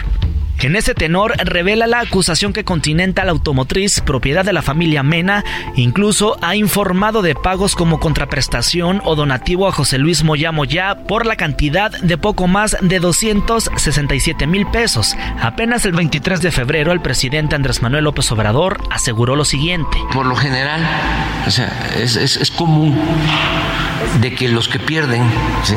en una licitación siempre buscan inconformarse y si no tienen elementos eh, o no quieren este, mostrarse eh, con transparencia ¿no? y defender su punto ante las autoridades, pues utilizan a la prensa y le filtran información. Así es como opera la industria de la extorsión a cargo de José Luis Moya Moya, Heraldo Media Group. Ya le estaré informando todo lo que suceda, porque confiamos en las autoridades y confiamos en la justicia, debo decirle. Aquí en el Heraldo confiamos en la justicia en este tipo de casos y lo mantendré informado sobre lo que suceda con este pájaro de cuenta, ¿cómo se llama? José Luis Moya Moya. Son las 7 con 17, las 7 con 17 hora del centro de la República Mexicana. Y es que mire, una, una empresa como la nuestra, que ha tenido un crecimiento exponencial en los últimos años, pero que ha tenido un crecimiento muy, muy sólido. Mire, el próximo mes de mayo vamos a cumplir, eh, vamos a cumplir 2017, pues, seis años, seis años de vida, seis años. O sea, si, lo vemos desde un punto de vista años, pues ya, ya son seis años, pero desde el punto de vista del desarrollo de cualquier medio de comunicación, es muy poco tiempo para la consolidación que hemos logrado como un grupo multimedia, web, prensa, radio, televisión y sobre todo con la credibilidad de quienes estamos aquí en estos micrófonos al, frente de las cámaras y con la pluma en el Heraldo de México. Un, un, crecimiento y un éxito como este siempre, siempre genera pues sí, la envidia de muchos. Y eso es lo que yo creo que se circunscribe la nota anterior que yo le compartí. Y es que quiero compartirle algo. Fíjese que esto se da precisamente en el momento en el que conocemos que nos hemos consolidado, nos estamos consolidando como el medio número uno. Y gracias a usted que nos ve, que nos sigue, que nos prefiere, que nos lee, que nos escucha, que nos mire, que nos sigue. Y una vez más, no nos queda más que expresar esta gran gratitud, total gratitud, con usted que me escucha en el Heraldo Radio. Heraldo Media Group se reafirma como el grupo de medios digitales número uno del país, de acuerdo a información proporcionada por Comscore de enero de 2023. Gracias por su confianza, seguimos comprometidos por compartir la información que necesite usted y el contenido que tú y usted están buscando. ¿Por qué le digo esto? Porque nuevamente Comscore ha eh, colocado en primerísimo lugar de consultas en materia de información a nuestra web y a toda nuestra empresa Heraldo de México. Así que nos sentimos honrados, nos sentimos muy contentos de volver a colocarnos en el primer lugar Fíjese cómo evolucionan los medios de comunicación. En el pasado eran otras empresas, hoy ese primer lugar, esa confianza, esas eh, consultas, esas escuchas, esos views en nuestras plataformas digitales, eh, nos hacen estar en el primer lugar gracias a usted, a su confianza. Ah, vendrán otros meses que le van a decir, no, hombre, nosotros somos el primer lugar. Sí, hombre. Sí, sí, por supuesto. Sí, no hay ningún problema. Aquí tenemos la, la verificación clara de una empresa de medición como lo es Comscore. Felicidades a todos los que forman parte de este gran equipo de trabajo y felicidades a usted que pertenece a esta gran familia que todos los días escucha las noticias en radio, las ve en televisión, las lee en la web y en la prensa. Son las 7.20, 7.20 hora del centro de la República Mexicana. quiero informarle que, em, a ver, en esta información, un estudiante de la Universidad Autónoma de Nuevo León denuncia abuso sexual en una novatada. Y esto dentro de la información que se genera sobre la llegada, el anuncio de la llegada de Tesla a México, pues sí se convierte evidentemente en un ruido de toda la información que se ha generado en Nuevo León. Juan Manuel Rodríguez González es estudiante de leyes de la Facultad de Derecho y Criminología de la Universidad Autónoma de Nuevo León. Él levantó la voz valientemente, y qué bien que lo hizo Juan Manuel, y pidió ayuda al gobernador Samuel García y al rector de la Universidad Santos Guzmán López ante el abuso sexual que vivió en una novatada hace tres años. Lisbeth Lucero es reportera del Heraldo Media Group y nos informa. Adelante, Lisbeth, ¿cómo te va? Muy buenas tardes. Hola, Jesús Martínez, el auditorio. Sí, así es como tú lo mencionas, el estudiante a través de sus redes sociales subió un video eh, donde pide ayuda, como tú lo comentas, al gobernador Samuel García y al rector de la universidad, así como al fiscal de, de la entidad, a Santos Guzmán, que es el titular de la Fiscalía General del Estado, para que eh, den prioridad a su caso, pues no ha recibido la atención pertinente eh, Juan Manuel Rodríguez este, explicó a través de, un video que, bueno, él se sumó a lo que se llama la cuna. Es una una eh, hermandad que está dentro de la Universidad Autónoma de Nuevo León, en donde este, pues cantan y tocan y tienen llevan serenatas. Eh, explicó que en la primera tocada de, este grupo eh, se les informó que a los novatos les daba la bienvenida y, después de llevarlos y pasearlos por, por varias este, instalaciones de la universidad fue cuando se, se dio este este acto. Si quieres vamos a escucharlo de su propia voz. Pues nos taparon los ojos, nos llevaron a lo llamado, al llamado cubículo de lo que pues, se encuentra en FIME, en el centro cultural. Este, después de ahí nos llevaron a la bañera, que vienen siendo los baños que se encuentran en el mismo piso, y de ahí nos volvieron pues, a tapar los ojos, y luego nos regresaron al cubículo, estando en la bañera, nos regresaron al cubículo, y ahí fue pues, donde alcancé a apreciar alrededor mío pues, a mis compañeros de la Facultad de Derecho y Criminología y a la Facultad de Ingeniería Mecánica y Eléctrica donde después pues ya después de que entré me hicieron hincarme, me quitaron la ropa, este luego ya estando hincado pues, estaba un egresado de Facti y me preguntó a quién le a quién le vas a tomar la verga de nosotros y pues yo le dije a ninguno pero me dijo pues que si no elegía a uno este serían todos y luego después de eso pues recibo pues me empezaron a golpear Sí, ese Martín, él explicó que después de, de, a golpear, eh, uno de los de los dirigentes de, de, la facultad de, de perdón, de la facultad de, Derecho y Tecnología de la Universidad de Nuevo León, este fue el que se puso enfrente de él y bueno, eh, terminó aventándole su semen a la cara. Después de esto también este, intentaron introducir un artefacto por la parte trasera, eh, lastimándolo. Eh, este, después de estos actos, bueno, pues el joven eh, terminó eh, interponer la denuncia correspondiente, pero al estar investigando se dio cuenta que este que Rodríguez eh, González, que perdón, Alfonso Rafael este Ruiz Torres, que era el titular de la clínica este, clínica de justicia penal de la facultad y Javier Alejandro Limón Martín Salud, titular de la CUNA, de este grupo de música. Eh, eh, era Uno era sobrino de Leonardo Limón, que es operador político y compañero del director de la Facultad Manuel Acuña. Bien, correcto. Pues vamos a llevar el seguimiento de esta denuncia, Lisbeth, y muchas gracias por la información para el Heraldo. Que tengas muy buenas tardes. Buenas noches. Gracias, Acelero. Vamos a los anuncios y regreso enseguida con más aquí en el Heraldo. Escucha las noticias de la tarde con Jesús Martín Mendoza. Regresamos.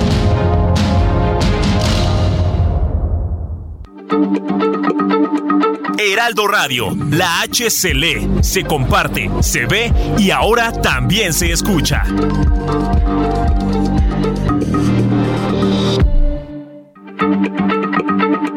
Heraldo Radio, la H se lee, se comparte, se ve y ahora también se escucha.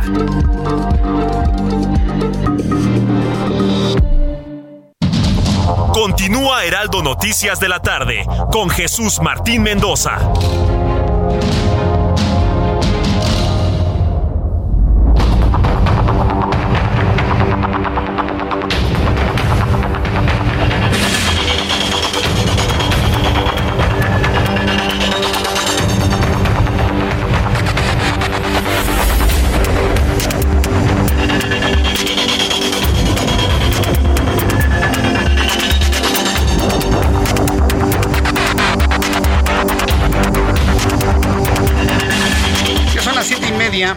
Las 19 horas con 30 minutos, las 7 y media, tiempo del centro de la República Mexicana. Gracias por sus comentarios.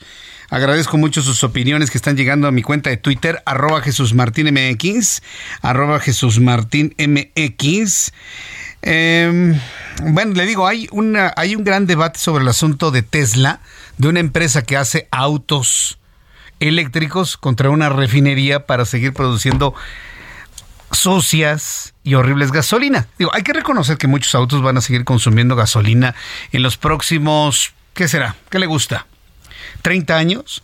Sí, pero en 30 años no, no vamos a tener millones de autos impulsados por gasolina, ¿eh? en absoluto. Cada vez se va a utilizar menos, menos, menos, menos. Y bueno, pues el petróleo nos quedará para la industria petroquímica secundaria.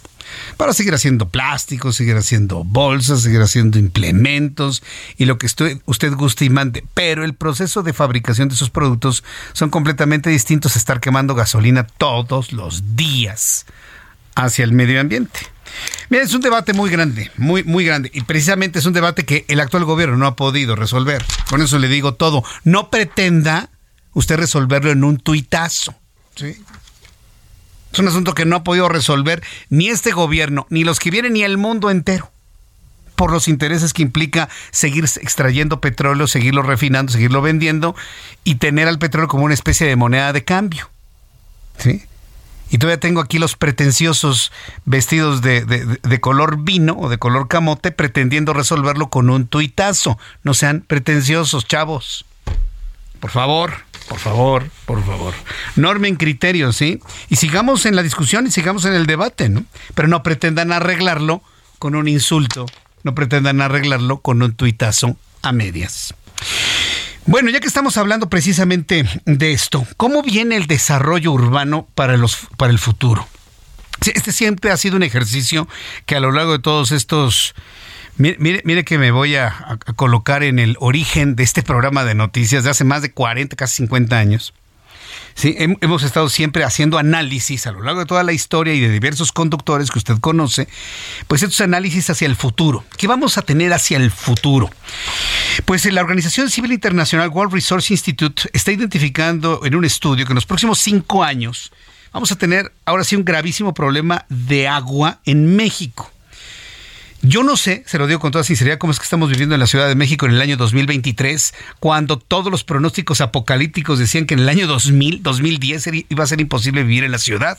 Estamos en el 2023 y todavía de repente hay algo de agua potable. Pero ¿qué va a pasar en, en el próximo lustro? En la línea telefónica, Pablo Lazo, director de Desarrollo Urbano, Agua e Infraestructura Verde del World Resource Institute, a quien yo le agradezco estos minutos de comunicación con el auditorio del Heraldo. Pablo Lazo, bienvenido. ¿Cómo está? Buenas noches. Buenas noches, Jesús. Encantado de estar aquí contigo. Estos anuncios del estrés hídrico, que se nos va a acabar el agua, que ya no va a alcanzar para nadie, se, lo digo de verdad, los vengo escuchando desde la década de los ochentas, de los noventas, como una visión apocalíptica para el arranque del siglo XXI. Luego se trasladó una década posterior al 2010. Estamos en el 2023 con muchos problemas de agua, pero aquí seguimos. ¿Qué, qué vamos a ver en el próximo lustro entonces, Pablo Lazo?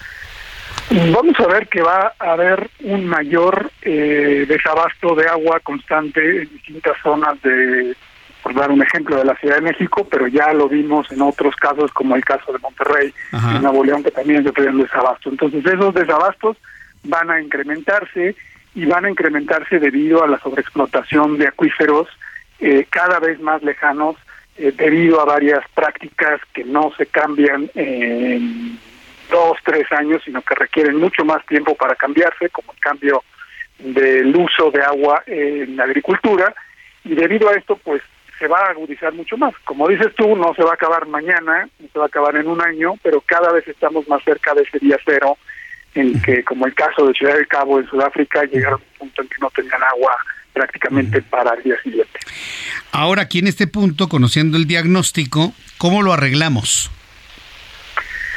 Pues mira, hay tres, eh, tres líneas importantísimas de, posible arreglo. El primero es en el marco jurídico. La ley de aguas, de derecho al agua de 1992 no ha sido ajustada a las condiciones que los, eh, la emergencia del cambio climático nos demuestra con evidencia que, por ejemplo, eh, más del 70% del territorio de México tiene un estrés hídrico considerable.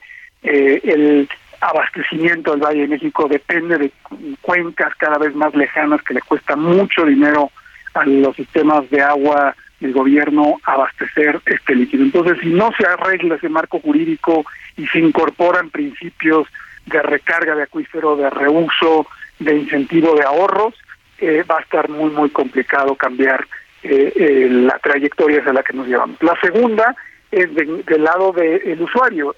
hay una costumbre y si tú tienes como yo aproximadamente 50 años, pues te recordarás aquella campaña que decía ya ciérrale, ya cierra en los 70. Ese tipo de campañas de conciencia, de cambio de comportamiento tienen que ser mucho más incisivas hoy en día porque todavía hay mucha gente que no cuida y no valora el agua.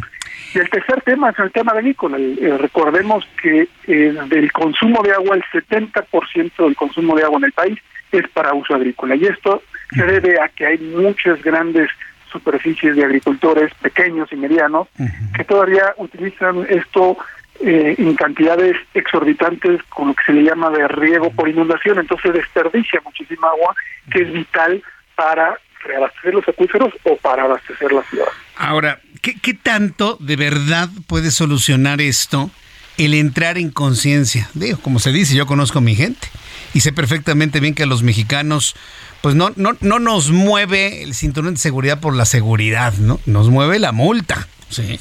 No nos mueve bajar la velocidad por la seguridad, nos mueve la multa.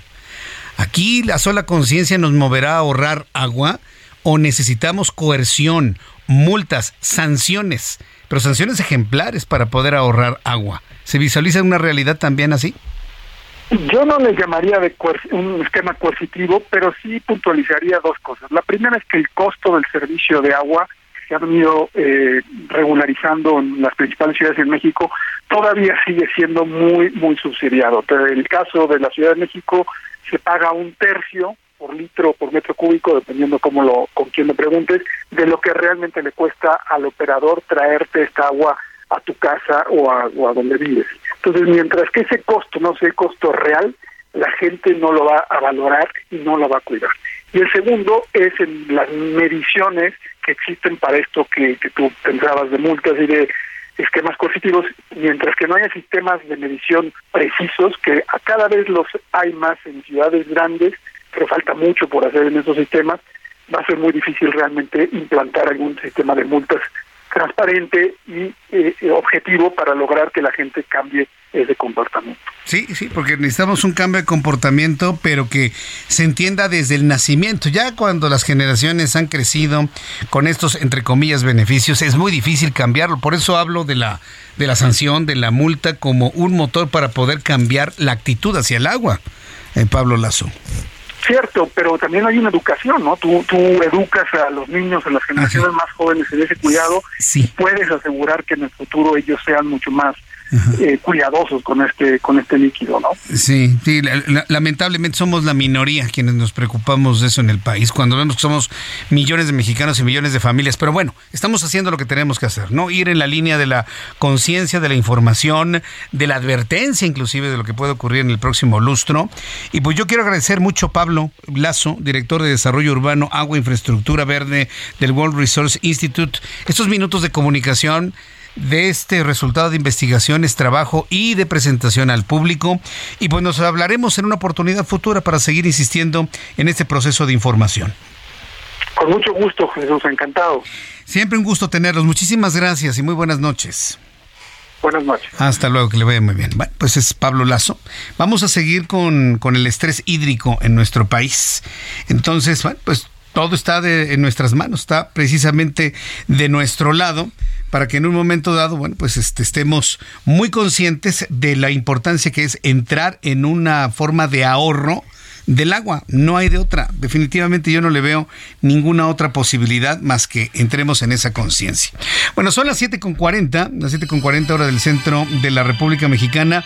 Enorme gusto de saludar aquí en el estudio a Raimundo Sánchez Patlán, subdirector editorial del Heraldo de México, analista político, con su periscopio de este jueves. Bienvenido, Ray. ¿Cómo estás? ¿Qué tal, Jesús? Un gusto, como siempre, estar Bienvenido. contigo y con tu auditorio de Heraldo. ¿Qué vio el periscopio en esta semana? Fíjate, vamos a, vamos a derrumbar un mito, Jesús Martín. El mito de, hay un gran debate de que eh, pues hay mucha oposición, pero no hay candidato. Esta, esta narrativa que está construyendo de que no, de los candidatos de oposición no se hace uno para enfrentar a Morena. Vamos a derrumbar este mito, Jesús Martín, y no precisamente porque importe el candidato. Eh, lo del Zócalo el domingo pasado fue significativo. No fueron a congregarse alrededor de una persona, fueron a congregarse alrededor de una causa, en defensa de una causa los ciudadanos. le desbordaron el zócalo, aunque digan que son 10 mil, eso no importa. el asunto es que les desbordaron el zócalo a favor de una causa, no de una persona. Lo cual nos habla Jesús Martín de que ahorita lo importante en la estrategia de la oposición no es el candidato, no, no debería ser el candidato, es más bien buscar que cada vez más personas se adhieran a este tipo de momentos. ¿En qué sentido, Jesús Martín? Te la pongo fácil.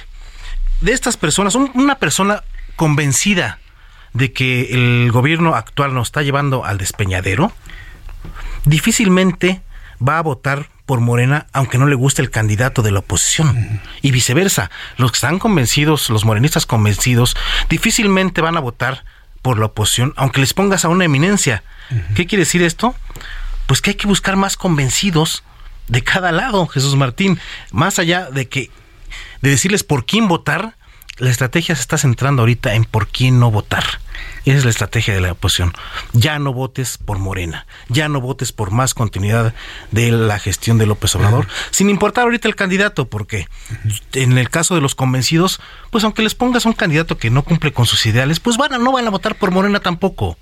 No van a votar por, por Morena. Lo que se tiene que evitar es que, pues que se abstengan, que sí salgan a votar, pero no por Morena. Entonces más están tratando de convencer de a la ciudadanía de por quién no votar antes de proponerles por quién votar. con, con, esta lógica, Jesús Martín, eh, aunque les pongas a una eminencia, reitero, pues puede pasar lo que, lo que ocurrió en 2018. Teníamos por un lado a un candidato, José Antonio Mid, el más ilustrado, el que más experiencia, el que más empaque tenía, y perdió por tener las siglas del pie detrás. ¿Quién ganó? Ganó el candidato que lo más memorable que hizo en un debate fue decir Ricky Riquín Canallín. Entonces, pues tampoco se trata de que busquemos un candidato perfecto, ¿no? Hay que buscar una causa, y esta es la causa de la oposición que están echando en práctica, una parte de la oposición, no digo que toda una parte, de no votar por Morena. Esa es la, primera. Ya después sí tendrán que venir con un candidato que unifique a todo este, a todo este sector y que pues procure llevarlos a las urnas. Sí. Entonces, yo creo que por ahí va la estrategia y no es mala, Jesús Martín. No esperemos un candidato perfecto, no esperemos un candidato fuera de serie de la oposición, más bien esperemos más bien que se construya una buena causa y así se creo que se está construyendo. Por eso la oposición está tomando tanto su tiempo para definir y que si son que si Santiago Krill, que si Lili Telles, si le está metiendo ahí varios en la baraja, eh, para, para este asunto. Y ojo, algo muy importante, el presidente ya reconoció que son 25 millones, él dice, de, él los llama conservadores, ciudadanos conservadores, pero son gente opositora a su gobierno. Te voy a decir, Jesús Martín, que son 25 millones también de gente que, que, está beneficiada de programas sociales, o sea que estamos empatados. Los, dos programas sociales pueden ser la base eh, electoral de Morena. Estamos empatados. ¿Con cuántos votos ganó López Obrador? Con 30 millones. Cada bando tendría que convencer nada más a 5 millones para poder eh, eventualmente ganar la elección, Jesús Martín. Entonces, por eso yo creo que la estrategia que está echando eh, eh, andar la, en una parte de la oposición es buena eh, antes que la definición del candidato y creo que es interesante lo que vamos a ver si logran eh, pues al final cuestionar en una sola persona, reitero, una, no una persona perfecta, no una eminencia, no un, un dechado de virtudes, si lo logran aglutinar, eh, y si saben manejar y si saben manejar este este discurso de ir por una causa y a sabiendas de que el voto es más emocional que racional Jesús Martín. Eso es muy cierto esto que estás diciendo. Yo creo que puede dar una sorpresa en la oposición sí se ponen las pilas y se echan a andar este tipo de mecanismos. Pero fíjate, yo estoy seguro que muchas personas que te están escuchando en México, en los Estados Unidos, así como yo, nos hemos simbrado ahorita con lo que acabas de decir, porque efectivamente no fue una manifestación el domingo pasado en torno a una persona, fue en torno a una causa.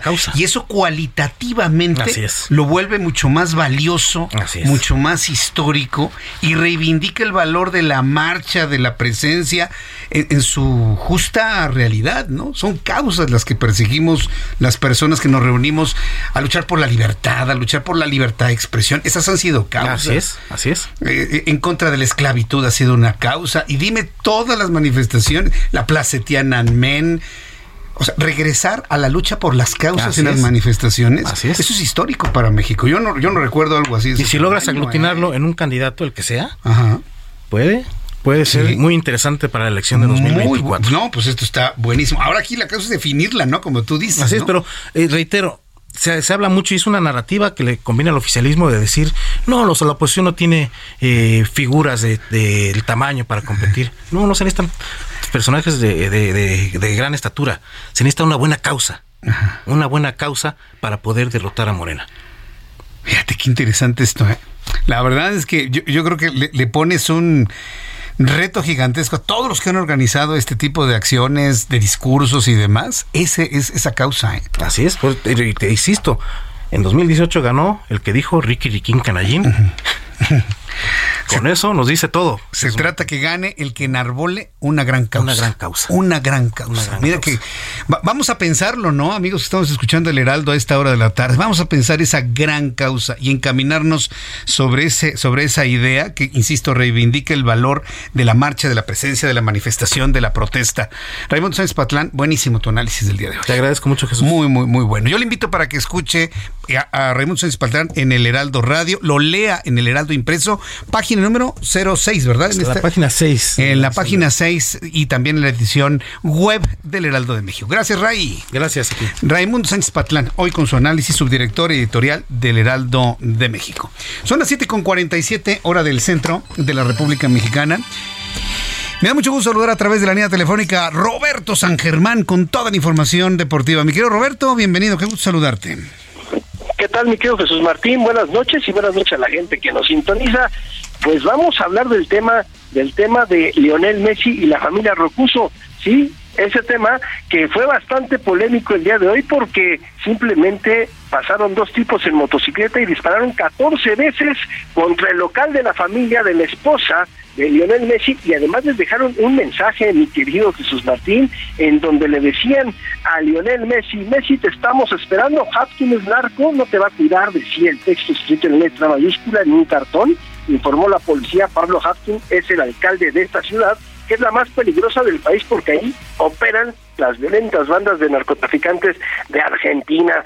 Oye, pues pensamos que con Lionel Messi no se iban a meter, mi querido amigo, después de que les dio un título mundial, pues ahora resulta que Lampa dijo, no, no, no, compadre, vas a caer acá porque hace unos días salió la nota de que no va a renovar con el PSG, eh, también le dijeron que podía ir al Alitas, allá en Medio Oriente, en donde le ofrecen 94 millones de dólares por temporada, pero hay que recordar que Lionel Messi, me querido Jesús, es hincha de Newells, ¿sí? Entonces que decían que había la posibilidad, también lo dijo el Kun Agüero, que es uno de sus mejores amigos, de que Lionel Messi podía regresar a Argentina a jugar a Newells, que es de Rosario, de donde es Lionel.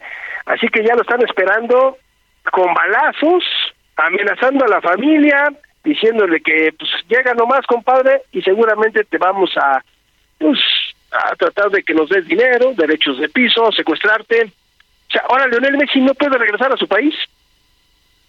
Es sorprendente esto que le está pasando a Messi, es, es, de no creerse, ¿eh? nadie está liberado de, de, este tipo de fenómenos de inseguridad entonces, Roberto. No, sí, es lo que estamos viendo, que Lionel Messi tampoco se libra de estas situaciones, amenazas eh, a la familia de su esposa, que yo creo que, pues, oye, que, que, ahora sí, el mundo está patas para arriba, mi querido amigo, no es posible que no puedas hacer algo de tu vida porque, pues, la verdad, señores, haces algo y te lo queremos quitar, ¿no? ¿Por qué, ¿Por qué tenemos que ver esa cuestión de, si vienes para acá, pues te vamos a robar, ¿no? Y que no te va a ayudar el, el, fiscal o, o, o, el mandamás de la ciudad porque también es parte de nosotros, así que ni vengas. O sea, casi ya lo corrieron de Argentina, amigo. No, no, no, no, nos lo cuentas y es verdaderamente sorprendente, estimado Roberto. Ahora, ¿qué alternativas tiene ahora? ¿Qué, qué es lo que va a pasar? Mira, ¿Qué es lo que van a hacer? No, mira, yo creo que seguramente Lionel Messi después de esto tienen, tiene, la verdad es que hay una oferta en la mesa que le están poniendo en el fútbol árabe para ser ahora rival otra vez de Cristiano Ronaldo, ¿sí? En el Atihad, ¿sí? Pues bueno, dicen que le van a ofrecer 94 millones de dólares por año. Uh -huh. ¿Tú sabes qué? Después de esto, discúlpame, no regreso a Argentina, me voy a Medio Oriente, que me paguen 94 millones de dólares por año, firmo por tres años, me retiro y me voy a vivir a los Estados Unidos y a lo mejor juego un año en la MLS, en el Inter de Miami que se decía, o no sé qué hago, pero no regreso a Argentina, si ya me estás amenazando. Y no estoy ahí, y Leonel Messi va a poder sacar a la familia Rocuso y a la familia Messi sin ningún problema e irse a vivir a otro país, ¿eh? Pues sí, pero fíjate lo doloroso que es, ¿no? Que por estas circunstancias tengas que abandonar tu patria a ese nivel. Pero es que, ¿sabes qué? No, no, no, no, no, no, no sé por qué te sorprendes, pero ha pasado con muchos deportistas. Uh -huh. que no pueden regresar y cuando regresan los secuestran, los asaltan, les piden dinero. Uh -huh. Vaya, ¿qué, qué, qué, qué, mundo nos ha, nos ha tocado vivir, este Roberto. ¿Tú sabes que hay jugadores que no han venido a jugar a la Ciudad de México por lo mismo? ¿Tú sabes que hay jugadores en que sus familias les han dicho a la Ciudad de México no vamos por la cuestión de los secuestros? Se habla que Uribe Peralta fue una de las situaciones por las cuales se salió de la América y luego fue a Chivas, porque ya lo tenían amenazado. Sí, sí, recuerdo, ya recuerdo también ese caso. ¿Qué hacemos entonces con esto, Roberto? No, no, o sea, nosotros no podemos hacer nada, pero el mundo está patas para arriba. O sea, ¿qué puedes hacer? O sea, no puedes brillar en el mundo o puedes salir, sí, hacer algo de tu vida, porque te lo van a tumbar, porque pues estamos esperando Messi. O sea, pero eso sí, cuando ganaron el Mundial, todos han de haber celebrado todos estos narcos y todas estas cuestiones, ¿no? Todos han de haber brincado, Lionel Messi para presidente, y es Dios ya nada más pasó la euforia, se les bajó, yo creo que el pase, el alcohol y lo que tú quieras, y ahora sí todos son en contra de Lionel Messi. o sea, ¿qué incongruencias tiene la vida? Hace en, en noviembre, sí, diciembre eras el ídolo de Argentina y hoy me dejas un recado en donde te estamos esperando. No creo que sea para una pachanga, amigo. Sí, no, no, no, no, para una pachanga no. Pero pues luego dicen que todos este cosechamos lo que sembramos. Aquí habría que analizar qué ha sembrado Lionel Messi para algo de este tamaño. ¿Tú, tú, ves algo así en su pasado? No, no, yo no veo, yo no veo la familia de Messi. No sé si la familia Rocuso, que es la familia de la esposa, eh, hayan hecho algo. No tengo la menor idea, pero seguramente no es esa cuestión, amigo. Yo creo que van más bien por la cuestión del dinero. A ver, Argentina está hecho pedazos y lo sabemos. Es lo que platicamos. Economía, económicamente Argentina está muy mal, amigo. Muy, pero muy mal. Si nosotros estamos mal, ellos están peor. Y estamos hablando de situaciones graves en Argentina, ¿eh? Sí, precisamente lo comentábamos hace rato cuando el presidente mexicano anuncia que va a buscar al presidente argentino para conformar una alianza y enfrentar la inflación. cuando vemos una inflación de casi el 100% en Argentina, ¿no? Pues que no nos va a ayudar nuestro compadre, ¿no? Argentina sí tienen un problema muy grave ya, ¿eh? Pero acuérdate que yo no me acuerdo que Argentina no haya pasado este esto eh, yo me acuerdo más bien que Argentina ha pasado esto varias veces. Yo me acuerdo cuando estaba Menem ¿te acuerdas que la inflación o sea eran millones y millones los, los billetes ¿te acuerdas que eran de no me acuerdo cuánto era un, un millón de no me acuerdo cuál era la moneda astrales o no sé qué te acuerdas que también hubo situaciones así Bien, pues mi querido Roberto, lo platicamos mañana, nos vemos aquí en el estudio y seguimos platicando sobre este asunto y a ver qué, qué, qué, qué surge de este caso para el día de mañana. Te envío un fuerte abrazo, mi querido Roberto, como siempre, y gracias por la información. gracias a ti, mi querido Jesús Martín, y mañana hablamos de la convocatoria de Coca del fútbol mexicano de la selección. Ah, muy bien, la, la platicamos mañana con detalle. ¿Qué te parece, mi querido Roberto? Perfecto, mi querido Jesús Martín, ahí te veo mañana. Gracias, Roberto San Germán, con toda la información deportiva. Nos vemos mañana, televisión 2 de la tarde, canal 8.1, 161 de Sky HD, radio 6 de la tarde. Soy Jesús Martín Mendoza. Hasta mañana. Esto fue Heraldo Noticias de la tarde, con Jesús Martín Mendoza.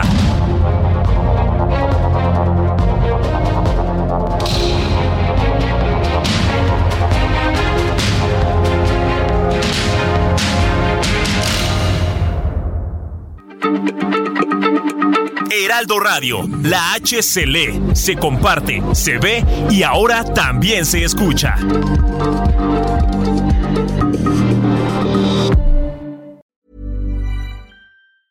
Planning for your next trip? Elevate your travel style with Quince. Quince has all the jet setting essentials you'll want for your next getaway, like European linen, premium luggage options, buttery soft Italian leather bags, and so much more. And is all priced at 50 to 80% less than similar brands. Plus, Quince only works with factories that use safe and ethical manufacturing practices. Pack your bags with high-quality essentials you'll be wearing for vacations to come with Quince. Go to quince.com/pack for free shipping and 365-day returns.